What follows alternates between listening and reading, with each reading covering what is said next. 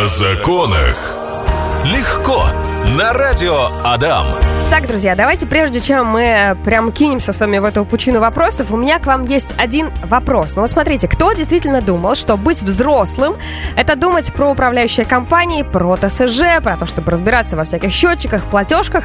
Нас с вами в детстве пугали только тем, что нужно будет много работать, э, что у вас тихого часа не будет, и про то, что убираться надо будет. Про вот это все закулисное не говорили, поэтому я немножечко расстроилась, что надо быть взрослым и кучу всего такого серьезного решать. Про это будем говорить говорить сегодня в программе о законах легко вместе с э, нашими прекрасными гостями. Традиционно Мария здесь у нас. Добрый сегодня. день. Э, Яну мы тоже ждем, должна скоро к нам с вами подойти. Ну и э, тот человек, на которого мы возлагаем сегодня огромные надежды, смотрим большими круглыми глазами, потому что вопросов у нас с вами на эту тематику огромное количество накопилось, и он нам с вами сегодня на все это а, ответит. А прокурор отдела прокуратуры Удмуртской республики по ЖКХ Милешко Георгий Александрович. Георгий, добрый день. Добрый день. Давайте начнем с самого прям начала. Вообще, как выбрать способ управления своим домом? То есть, как я понимаю, есть а, два у нас с вами выбора. ТСЖ и управляющая компания. Ну, собственники могут э, непосредственно управление выбрать, когда они полностью все вопросы решают сами. Но наиболее популярны, конечно, это управляющая компания и ТСЖ. То есть, если собственники хотят создать ТСЖ, если у них есть активные жители, которые понимают вопросы ЖКХ, которые готовы всем этим заниматься, то они могут э, на решение общего собрания поднять этот вопрос, э, проголосовать, создать ТСЖ, зарегистрировать его в налоговой и, собственно, приступить к управлению. Если же они хотят э, отдаться профессионалам, то им необходимо выбрать управляющую организацию. Нужно понимать, что не только они выбирают управляющую организацию, но и управляющая организация выбирает их, поэтому не все управляйки могут согласиться на управление, да, то есть необходимо сначала... Не для тебя моя роза цвела, ну, вот это у них все. тоже есть свои вопросы, вопросы логистики, вопросы удобства управления и так далее. Соответственно, желательно сначала найти управляющую организацию, предварительно с ней договориться и потом уже выносить вопрос на решение общего собрания. Если большинство собственников проголосуют, тогда заключается договор управления, вносятся изменения в реестр лицензии управляющей организации через орган лицензионного контроля, и с момента, когда у нас в реестре появляется сведения, что теперь вашим домом управляет эта организация, все, они приступают к управлению. А в чем плюсы того или иного в данном случае выбора? Ну, а, Давайте, ладно, плюсы, окей, мы разберемся. Минусы. Самое смотрите, важное. а, управляющая организация – это предприниматели, то есть это лицензированный вид деятельности, а, это все-таки профессионалы. Обязательное требование к директору управляющей организации, чтобы он прошел аттестацию в жилинспекции. То есть это профессионал, который давно работает в этой сфере, у которого есть свой штат э, специалистов на все случаи жизни, и главное инженер, обслуживающий персонал и так далее. У них, как правило, есть своя аварийно-диспетчерская служба, которая позволяет решать все проблемы жителей. А, И а, они готовы оказать вот весь фронт э, услуг. Но, тем не менее, у этой управляющей организации у них всегда несколько домов. И э, ТСЖ обычно создается в одном доме. То есть этот дом для ТСЖ будет родной, они все будут для него делать, никакого другого дома у них нет, никого другого не отвлекаться не будет. Но э, председателю ТСЖ, он, как правило, все-таки не имеет такого опыта работы в сфере. Ему необходимо, чтобы нормально управлять домом, э, группа профессионалов, которые будут проводить обслуживание, которые будут содержать общее имущество, которые будут банально носить информацию в ГИС ЖКХ, э, которые будут отвечать на жалобы жителей, э, разбираться с ресурсниками и так далее. То есть, э, как правило, ТСЖ вынужден заключать договор обслуживания с другой организацией. Вот, э, Масло масляное получается, да, примерно? Ну, то есть Ну, он тоже будет передавать кому-то, но сам решает уже, с кем будет заключать э, договор. у председателя ТСЖ больше возможностей взаимодействия с людьми, потому что это жители этого дома, точнее у людей с ним больше возможностей общения, да, поэтому тут каждый выбирает сам для себя, то есть ТСЖ это вот непосредственно такая большая дружная семья, которая решает вопрос своего дома, они не пытаются извлечь из этого деньги, то есть это не предпринимательская деятельность, они делают все для управления домом. Управляйка это профессиональная предпринимательская деятельность. А так или иначе в ТСЖ существует в ТСН а, зарплаты? Но да, они конечно. Ну, тут это же работа. То есть Мгм. человек работает, это непростая работа, надо сказать. У него очень большой фронт обязанностей, он должен постоянно думать о своем доме, решать проблемы собственников. Жалоб у него огромное количество. э, споры различными контрагентами и так далее. То есть это работа, за которую необходимо платить. Я прям представляю, как он сидит, у него что-то там в доме сломалось, такой, сейчас пойду пожалуюсь. А, нет, самому себе придется. Слушайте, ну глядя на нашего сегодняшнего специалиста, мне тоже, мне точно кажется, что о законах прям легко можно говорить, а про ЖКХ, про все эти вещи, которые изначально, мне кажется, ну супер вообще страшными. Но давайте переходить а, прям к вопросу такому о насущном, про снег, который сейчас валит вообще. Ну ладно, окей, сейчас у них там, а, пока поставка снега закончилась, он на паузе, но понятное дело, что там завтра, послезавтра новенькие, свеженькие подвезут, начнет все это дело падать. А, люди тоже некоторые падают, про это тоже поговорим. В общем-то, если во дворе куча снега, кто должен это убирать? Э, есть ли разница какая-то убрать там двор, убрать э, около подъезда что-то там, на тротуаре вообще? Что с этим делать, к кому убежать? Ну, смотрите, если у нас речь идет о общедомовом имуществе, то у нас за все всегда отвечает управляйка. Управляющая организация должна производить э, чистку тротуаров, чистку подъездов к дому, чистку крыши дома, удаление сосулек. Все это она по правилам благоустройства должна делать до 10 часов утра каждый день. Также нужно понимать, что у нас, кроме правил благоустройства, регулирует деятельность управляйки еще постановление правительства 170 491 которое определяет порядок содержания общего имущества. Они тоже предписывают недопустимость образования сосулек длиной более 30 сантиметров и скопления снега на крыше. То есть у нас управляйка регулярно должна заниматься удалением снега и обеспеч... обеспечением безопасного проживания граждан. Если она это не делает, то у них возникает административная ответственность а за нарушение правил благоустройства. Это ответственность по статье 11.2 нашего регионального закона номер 57. За это их привлекает администрация. То есть муниципальная милиция у нас есть, которая бдит, ходит, смотрит, фотографирует, их за это привлекает. Или же, если мы рассматриваем вопрос э, не уборки крыши дома как содержание общего имущества, то это административная ответственность по, по статье 14.1.3 за нарушение сезонных требований. Этим занимается уже у нас управление ЖКХ администрации города Ижевска, то есть это орган жилищного контроля. За такие нарушения управляйка могут даже лишить лице- лицензии на осуществление uh-huh. деятельности, то есть это серьезная ответственность за повторное грубое нарушение, их могут просто отозвать лицензию. Если же у нас сложилась ситуация, что дом управляет ТСЖ, и у них нет, э, не обслуживает, э, ну, то есть не выполняют свои обязательства обслуживающей организации, либо не заключили договор на обслуживание, у нас ответственность будет по статье 7.22 Кодекса об административных правонарушениях за нарушение порядка содержания общего имущества. Это тоже рассматривает орган муниципального жилищного контроля. Если речь идет о тротуарах, которые находятся не на придомовой территории, то у нас их обслуживание содержания занимается администрация. А, правила благоустройства предписывают, что гололед у нас должен удаляться до 8 часов утра. То есть там даже написано так, что он должен э, незамедлительно с момента образования должны посыпать его ПГСом, э, специальными растворами, то есть э, и в случае поступления жалобы в течение суток жалоба на наличие гололеда должна рассматриваться и приниматься конкретные меры. Если речь идет об автомобильных дорогах, то, например, переходы должны убираться по ГОСТу в течение суток с момента окончания снегопада. А либо если... А если он идет 7 Вот, дней? если он идет очень долго, то не допускается образование снежного покрова более 5 сантиметров.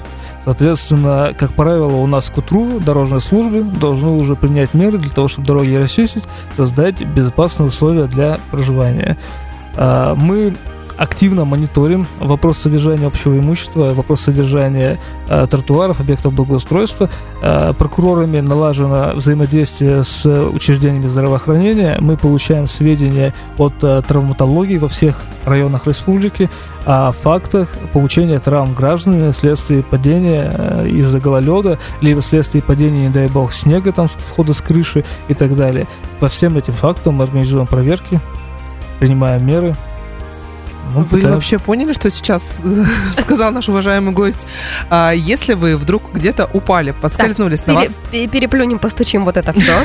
Упал снег, допустим, с крыши. В общем, вы получили какую-то травму на каком-то, а, в каком-то общественном месте на улице, да, то есть, а, то вне зависимости от того, Точнее, вы должны обратиться в, травматол- в травматологию, соответственно, потому что вы получили травму, что вы с ней будете делать, да? Ну, конечно. А, вне зависимости от того, сообщили вы, э, что с вами, где вы... Ну, то есть не пожаловались вы кому-то вышестоящему да. или нет, а в травматологии они передают эту информацию в прокуратуру. Прокуратура все равно узнает и выйдет с проверкой, так, правильно? Да, все верно. По всем фактам, когда мы выясняем, что граждане получили травму из-за ненадлежащего содержания объекта благоустройства, мы организуем проверочные мероприятия и принимаем комплекс мер, а, во-первых, чтобы предотвратить дальнейшие травмы, ну и во-вторых, чтобы привлечь к ответственности виновных лиц. То есть даже не надо никуда жаловаться, ходить нужно просто дойти до травматологии и проверить, что с тобой все ок, что ты будешь жить, Да. и все, а все остальное сделают уже за тебя. Вот это сервис. Ну и важный пункт, э, который Мария тоже заметила, нужно обязательно все-таки указывать то самое место и говорить травматологу, где конкретно человек упал, чтобы потом все-таки проверка-то могла куда-то выйти и конкретно посмотреть на то самое место, которое находится без надлежащего там самого э, наблюдения, в общем-то. Вот. У нас есть э, группа Радио Адам ВКонтакте, у нас есть телеграм-канал Радио Адам Ижевск. Можете туда зайти и задать свои вопросы по поводу управляющих компаний, э, ТСЖ, ТСН и вот всех этих а, очень сложных дел. Есть вопрос от Александра. Он говорит, что управляющая компания заявляет, что якобы им удается собрать очень малое количество денежных средств нашего дома, поэтому они не обслуживают дом э, должным образом. Это, говорит, вообще нормальный ответ э, гендиректора управляющей компании. Ну, смотрите, тут э, в этом вопросе кроются на самом деле два важных момента. Первый момент, если вы не доверяете своей управляющей организации на предмет того, что они куда-то не туда расходуют деньги, и что на самом деле они собирают больше, чем заявляют, то нужно понимать, что управляющая организация обязана ежегодно предоставлять вам финансовый отчет о своей деятельности. Они его размещают в информационной системе ГИС ЖКХ, они предоставляют вам его на решение общего собрания в течение первого квартала следующего года, где вы можете посмотреть, куда, на что они его тратят, там все подробно должно быть расписано. В крайнем случае вы можете назначить решение общего собрания аудит независимый и проверить, как они расходуют ваши деньги. Что касается доводов о том, что отсутствие полного сбора платы является поводом для невыполнения работ, то это, конечно, незаконная позиция. Управляющая организация должна осуществлять содержание дома в соответствии с нормативными требованиями. У нас определен перечень, минимальный перечень работ по обслуживанию и содержанию дома, 290 постановлением определен, э, 491 170 постановлением определены виды работ, которые должны осуществляться при содержании и обслуживании дома. А, 416 постановлением определено, что какие услуги должна предоставить управляйка. То есть у нас э, нормативная база четко регламентирует деятельность управляющей организации, определяет полный спектр прав жителей на надлежащие условия проживания. Управляйка должна их выполнять вне зависимости от того, э, полностью деньги не собрали, не полностью. В свою очередь, если у них нет полного сбора денежных средств, то они имеют право обратиться в суд взыскать, э, подать судебный приказ, взыскать денежные средства и потом через службу судебных приставов их получить. Это, между прочим, не только их право, но это и их обязанность обеспечивать взыскание задолженности. Мгм. Так, а у меня вопрос. А если, например, вот а, была какая-то управляющая компания, все, мы поняли, что нам с ней не по пути, а мы от нее отказались, переходим в другую, но мы же вот этой какие-то деньги платили, мы как-то можем их с собой забрать и в другую потом отдать? Либо все заново начинается? Смотрите, э, нужно разделять э, понятие фонда капитального ремонта дома и э, фонда текущего ремонта дома. То есть, если у нас, например, управляющие организации, жители выбрали решение о том, что они формируют плату за капитальный ремонт на специальном счете, владельцем которым является предыдущая управляющая компания, то при смене и выборе нового владельца специального счета они передают полностью все денежные средства, которые на нем есть, новой управляющей организации. А денежные средства, которые на доме, которые по содержанию жилья, то есть это текущий ремонт, они на нем и остаются, они не уходят в предыдущей управляющей организации. То есть все начинаем сначала. Нет, ну, то есть они на доме остаются, А, деньги на жителей. доме. Да, ничего не сначала, полностью. Это деньги жителей, вы ими распоряжаетесь. Все понятно. А как раз-таки вот а, Алексею, видимо, не очень нравится его управляющая компания. Он спрашивает, вот один дом, девятиэтажный, хочет сменить свою управляющую компанию, сколько ему нужно голосов для этого? А, Простое большинство, то есть 50% и один голос. Мгм. А если, например, а, там в доме условно живет а, 500 человек, но а, просто люди не проголосовали, это считается как... Как считается? Что просто не проголосовавший? Нужно, либо- чтобы кворум собрался. Что такое кворум? Это когда собирается определенное необходимое количество голосов, минимальное. Мгм. Если оно собирается, кворум состоялся, то все Все хорошо. понятно. Да? Ну, в общем-то, Алексей, придется вам по соседям ходить и всем говорить, Тут что еще- проголосуйте, пожалуйста. Тут необходимый момент, что мы э, обращаемся, естественно, не к э, проживающим в, э- в этом имуществе, а обязательно к собственникам жилых помещений.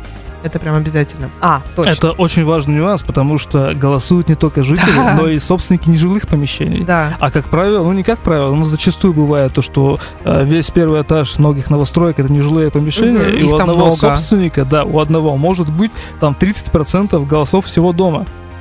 И получается, Ой-ой. что он один голосует за 30%. У нас, жителей. кстати, так и есть в доме, получается, у, на первом э, этаже не- нежилое помещение, и э, по площади это примерно, ну, квартир 5. То есть о- один махом за 5 квартир решает. Ну, Надо с ним дружить, за Мы, мы дружим. Это хорошо. О законах легко. Еще один вопрос а, пришел к нам от вас, задает его Алексей, говорит, а, на улице Союзной в сторону Барышникова установили тросовое ограждение. Это вообще, говорит, законно, там очень сузилась а, проезжая часть из-за этого. Ну, нужно понимать, кто установил и где установил. Если это устанавливают на придомовой территории по решению общего собрания, то теоретически у собственников такое право есть.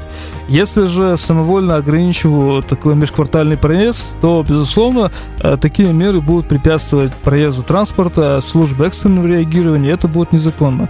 Тем более, что у нас есть постановление сейчас номер не назову, э, связанное с обеспечением пожарной безопасности, э, которая предписывает, что возможность установления шлагбаумов, раздвижных ворот, прочих ограничений для проезда э, допустимо только в том случае, если есть возможность их дистанционного открытия. То есть это либо консьерж, который обеспечивает их открытие и закрытие при приезде службы экстренного реагирования, либо возможность открыть их с пульта, с телефона и иным дистанционным путем, чтобы уже э, не было никаких препятствий для работы пожарных служб, э, скорой помощи и так далее. А если вот, например, как на Удмуртской, вот такие тросовые ограждения, то есть которые... Между Раз- полосами. Да, да. Вот так, насколько я понимаю, что речь вообще идет про такие вещи. Ну, Кто я за это отвечает? плохо себя сейчас представил. Я, честно говоря, не совсем понял, кто их установил. Если это автомобильная дорога, то никаких ограждений, которые мешают движению транспортных средств, там быть не должно. Если же это централизованно устанавливает ГИБДД, то есть, возможно, это разг- разграничительная полоса, то э, если она соответствует ГОСТу, то это допустимо. То есть у нас э, разделительная полоса может быть выполнена в разном виде, там даже газоны иногда встречаются. Мгм. То есть здесь нарушений нет. Нужно проверять, выяснять на месте. Мгм. Хорошо. А есть еще вопрос. Управляющая организация в одностороннем порядке подняла тариф на жилищные услуги. Правомерно ли вообще это? А, Общее правило для работы с управляющей организацией, что отношение а, управляйка и житель – это соглашение, то есть это договор. А, В недоговорном порядке, без решения собственников, что-либо изменять можно только по предписанию органа контроля, то есть есть, когда есть прямые требования закона.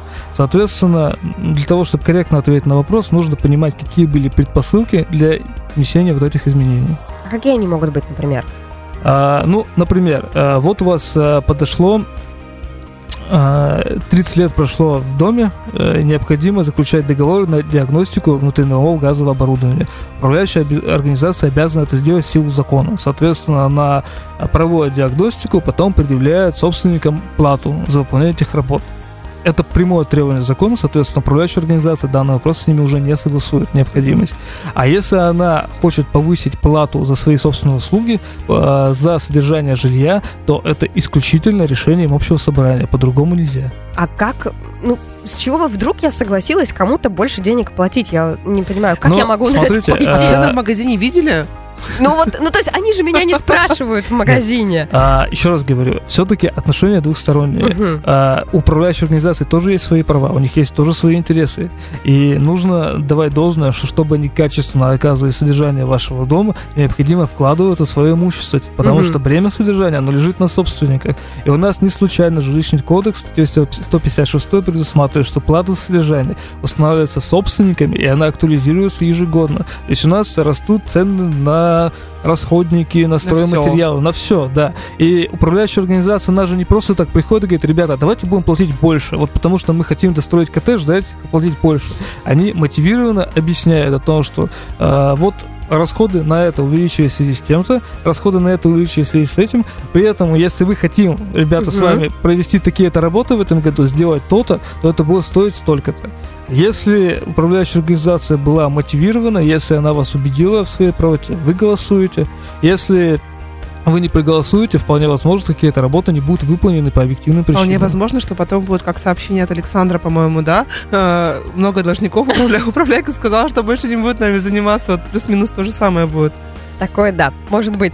А, в общем-то, друзья, у нас остается не так много времени. Если у вас есть еще вопросы, причем а, наш прекрасный слушатель Иван сначала сказал, слушайте, я живу в своем доме, мне, знаете, ваша эта тема как бы, ну, не очень интересна. Сейчас пишет, у меня вопросик появился, я все-таки его задам. Чуть позже я его озвучу. Пока же вопрос а, к нам пришел от Ивана. Вопрос очень длинный, но попытаюсь его как-то коротко задать. Итак, жители микрорайона Орловская, который год бьются а, с администрацией Октябрьского района о благоустройстве микрорайона. И, в общем-то, они хотят, чтобы у них устроили, а, установили пешеходный тротуар вдоль центральной улицы, потому что до магазинов, до остановки там как-то толком не дойти, все это дело вообще небезопасно. А, к кому им обратиться, чтобы все-таки тротуар там появился? Ну, право на установку тротуара и освещение вдоль автомобильной дороги у них, конечно, есть. А, обратиться в данном случае нужно в прокуратуру района. Прокуратура в интересах жителей этого микрорайона обратиться в суд с иском и э, когда-нибудь появится тротуар. Вот То я есть, хотела спросить про сроки. Но... Ну, нужно понимать, что установка тротуара это дело не дешевое.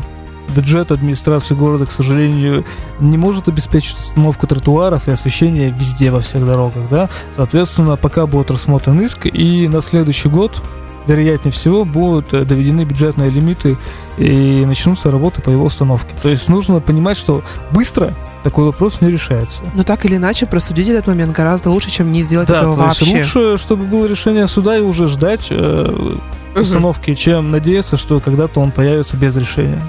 Так, хорошо. Есть вопрос еще от Светланы. А, являюсь председателем Совета дома. Смотрите, у нас другая сторона еще появилась. Обычно мы тут все жалуемся. У нас, говорит, на доме когда-то давно провайдеры испортили всю стену своими проводами. А обращалась в управляющую компанию, чтобы э, предоставили копии договора с провайдерами. Отказались, ссылаясь на э, конфиденциальную информацию. Но пригласили в свой офис, чтобы ознакомиться с такими договорами. Это законно? Не совсем понял вопрос. Законно ли, что они испортили стену или что они предоставили договор? Потому что э, у провайдеров не было цели портить стену. Да? Провайдеры обеспечивают вам э, доступ к интернету. То есть они устанавливают оборудование на основании решения собственников. Без этого э, провайдеры не могут пользоваться общим имуществом. Соответственно, когда-то собственники дали им согласие на установку вот этого оборудования. И э, дырки в стенах это сопутствующий процесс, который неизбежен. По вопросу предоставления не предоставления информации э, в, посмотрите в ГИС ЖКХ, то есть там э, размещаются все договоры, которые заключаются с управляющей организацией. Вполне вероятно, что договор с провайдерами там тоже есть. А кто должен вообще вот эти дырки в стенах э, тогда... А управляющая организация. Угу. То есть, э, если это мешает собственникам, если, э, как заявитель говорит, это препятствует эксплуатации дома, то управляющая организация может их заштукатурить, зашпаклевать. Э, это не так долго, не так дорого. Ну, то есть, вообще не провайдеры тут должны за собой вот это все убирать? Нет, нет такого угу. нет. Хорошо. Еще один а, вопрос есть. Обращалась в управляющую компанию с просьбой демонтировать висящие провода на стене дома, заделать все отверстия, так как через, низ, через них попадает вода и снег в подъезд. Оправля... Ответ управляющей компании мы написали обращение провайдерам, опять же, те самые провайдеры несчастные. Ждите, все сроки прошли. Что делать? обязанность по надлежащему содержанию общего имущества управляющей организации, не у провайдера. Соответственно, если в доме есть стена, которая, в которой дыра приводит к плесени, к разгерметизации и так далее. Это нарушение 170-го постановления о правилах эксплуатации жилищного фонда. Управляющая организация должна принять меры к устранению этих нарушений. То есть, опять же, провайдер вообще тут ни при чем. Управляющая компания должна Провайдер все... не обязан содержать общее имущество угу. в доме. Он обязан предоставлять вам интернет. Если управляющая организация считает то, что провайдер должен ей компенсировать денежные средства за дыры, которые он э, образовал, то, пожалуйста, идите в суд, взыскивайте с провайдера. Но заделать непосредственно отверстие, привести в соответствие стену – это задача управляйки. Ну, действительно, максимально легко сегодня пролетел этот час, отвечали на ваши вопросы. Еще на парочку ответим, потому как сегодня у меня в гостях, ну, прям э, настоящие эксперты, наш юрист Мария, а также э, Милешка Георгий Александрович, прокурор отдела прокуратуры Удмуртской республики по ЖКХ. Вопрос э, такой пришел от Константина. Он говорит, ситуация у него такая вот необычная. Построили дом с женой до брака. Дом на жену записан. Сейчас жена в роддоме. Состояние здоровья тяжелое. И, в общем-то, что делать в случае так сказать, печального исхода событий э, с этим самым домом. Наследство куда как будет переходить. Жена говорит, иди к нотариусу, а он, в общем-то, не знает, что делать. Ну, во-первых, жене прям здоровья желаем, чтобы не пригодился наш совет, но тем не менее. Вопрос совершенно не близкий к ЖКХ, а, но тем не менее, да. А, что нужно делать? Жена отправляет почему-то мужа к нотариусу. Такого быть не должно, потому что а, она является собственником какого-то имущества недвижимого. Поскольку это было построено до брака, это не является совместно нажитым имуществом, она един, и единый единоличный собственник. Угу. Что нужно сделать а, в самом печальном исходе, как а, предотвратить какие-то последствия? А, существует две формы наследования. Это по завещанию, либо по закону. Других форм не бывает. По завещанию это когда вне зависимости от родства и очередей наследства у нас наследники вступают... Эм, указанный в завещании наследник вступает в наследство. Угу. Если же такого завещания при жизни наследодателя не было дано, то э, вступают наследники сначала в первой очереди. Это обязательно родители наследодателя, э, муж супруга, э, либо и, и дети, точнее. Мгм. Вот три штуки их. В вашем же случае, э, я не знаю, наверняка есть ро- родители там или нет, но если вы с женой между собой решили, и это действительно ее воля, а, чтобы все имущество досталось вам, потому что вы вместе этот дом строили, там тра-та-та, тра-та-та, а, Сейчас нужно а, ее довести до нотариуса, не вас, потому что это не ваше имущество, а именно жену. А Если состояние действительно уже очень такое печальное, а, и она не может э, сама доехать до нотариуса, у нотариусов есть такая фишка, они выезжают на дом, ну, либо, соответственно, в больницу. Если же, а, допустим, ситуация прям еще хуже, а, то главврач имеет в каких-то вот таких острых э, жизненных ситуациях а, тот же самый главврач, он может а, зафиксировать последнюю волю наследодателя. Мгм. Если она говорит, а, грубо говоря, вот при смерти уже, что вот только мужу моему и больше никому, Мгм. то это будет считаться за правду. Главное, чтобы рядом был главврач, и он это зафиксировал. То есть он как-то должен записать это, свою подпись поставить или, или Да, как вообще? да. А, вообще бывает такое, что, допустим, ну не знаю, представим, что корабль тонет, и вот там все-все-все э, тонут, и только один остается. И, и, к примеру, 10 человек к нему пришли, они заранее знали, что только он один выживет, и все ему говорят, «Э, вот всем передай, пожалуйста, что вот там жене, допустим, все перейдет. И он это устно тоже вправе передать. То есть, в принципе, фиксация, когда вот прям уже со- совсем вопрос жизни и смерти, письменная, она не обязательна. Но лучше все-таки зафиксировать письменно, потому что иди потом и докажи. Ну, последний вопрос у нас вот какой-то вообще ни разу не с. ЖКХ случился, но тем не менее, слушайте, на много вопросов сегодня ваших ответили. Нашим гостям сегодня говорю огромное спасибо, причем, ну, прям настоящие эксперты, наш юрист Мария, и также в гостях был Мелешко Георгий Александрович, прокурор отдела прокуратуры Удмуртской республики по ЖКХ. Вам огромное спасибо и надеюсь, что до встречи. До встречи. Спасибо большое. О законах легко на радио Адам.